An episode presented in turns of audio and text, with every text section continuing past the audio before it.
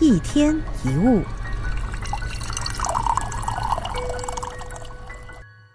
你会不会有的时候被别人一个不友善的眼神跟表情，或者是一句不中听的话，一个恶意的行为，搞得心浮气躁，而且过后还会越想越气？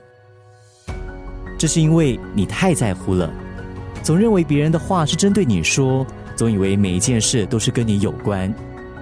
当你太认同别人。就会把任何的言语跟评论当做是冲着你来。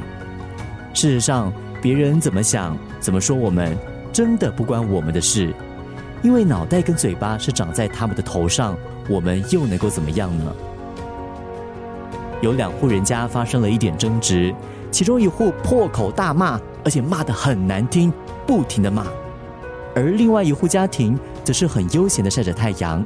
不搭理对方，也不做任何的回应，结果最后骂人的那一方精疲力尽，反而把自己给气坏了。与傻瓜论长短，自己就会变成了傻瓜。如果动不动就生气，充满了怨气，这只会消耗我们的能量，扰乱我们的心情。